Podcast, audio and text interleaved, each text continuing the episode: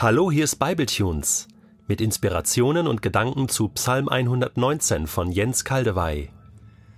Ich lese in der neuen Genfer Übersetzung Psalm 119, die Verse 73 bis 80. Deine Hände haben mich geschaffen und gebildet. Schenk mir Einsicht, damit ich lerne, deine Gebote zu befolgen.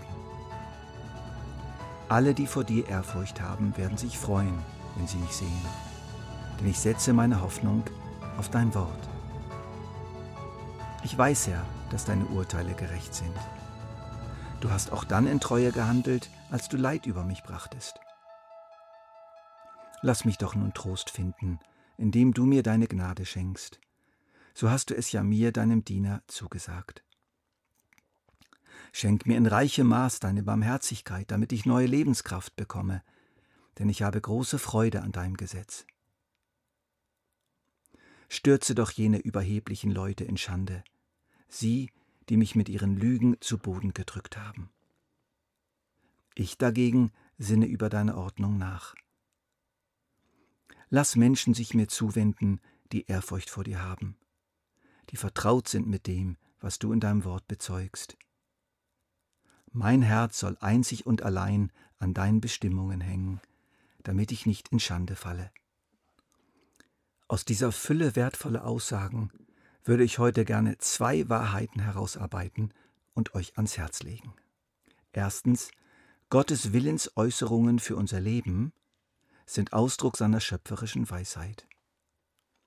Gottes Willensäußerungen für unser Leben sind Ausdruck seiner schöpferischen Weisheit. Zweitens, Gottes schmerzhafte Zumutungen für unser Leben sind Ausdruck seiner Gerechtigkeit und Treue uns gegenüber. Gottes schmerzhafte Zumutungen für unser Leben sind Ausdruck seiner Gerechtigkeit und Treue uns gegenüber. Zur ersten Wahrheit. Gottes Willensäußerungen für unser Leben sind Ausdruck seiner schöpferischen Weisheit.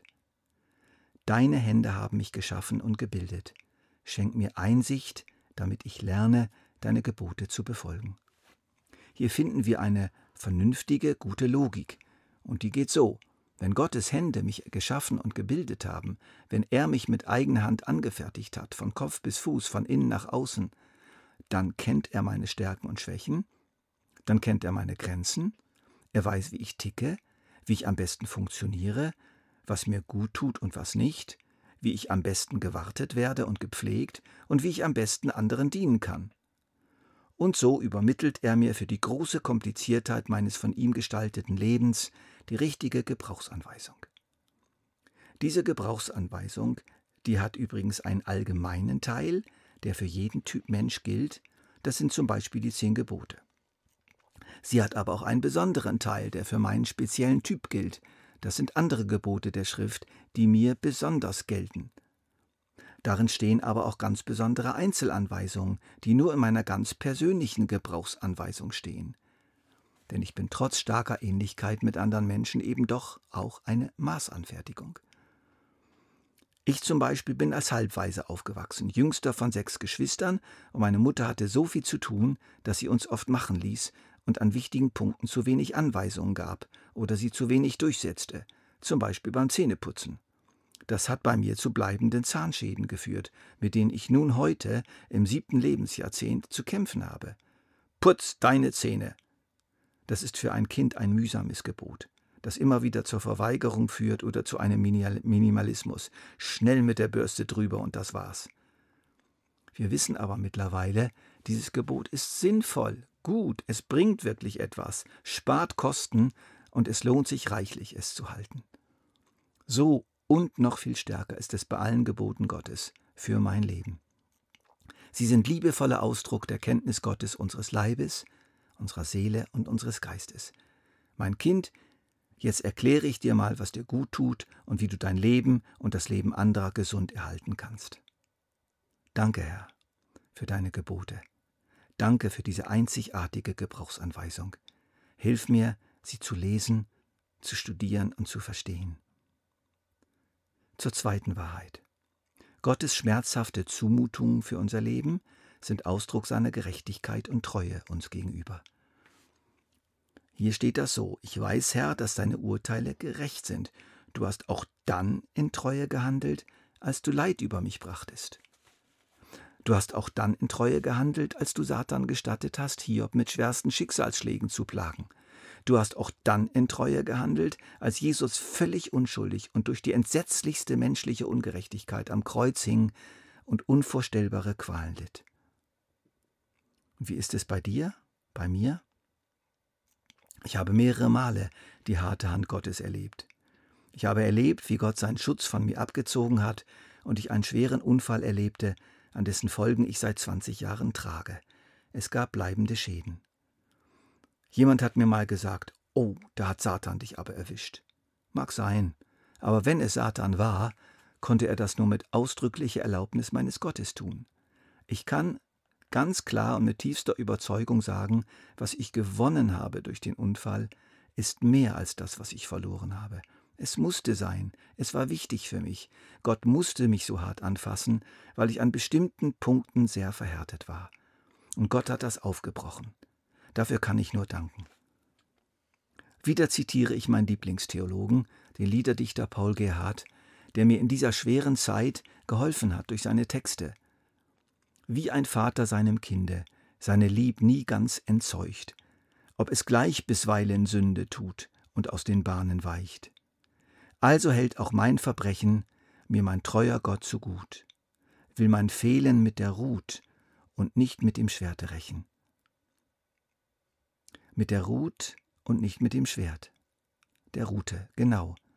Aber die Rute nimmt er eben manchmal in die Hand, auch wenn das dem Zeitgeist überhaupt nicht passt. So erklärt Paul Gerhard weiter, seine Strafen, seine Schläge, ob sie mir gleich bitter seind, Dennoch, wenn ich's recht erwäge, sind es Zeichen, dass mein Freund, der mich liebet, mein Gedenke und mich aus der schnöden Welt, die uns hart umfangen hält, durch das Kreuze zu ihm lenke.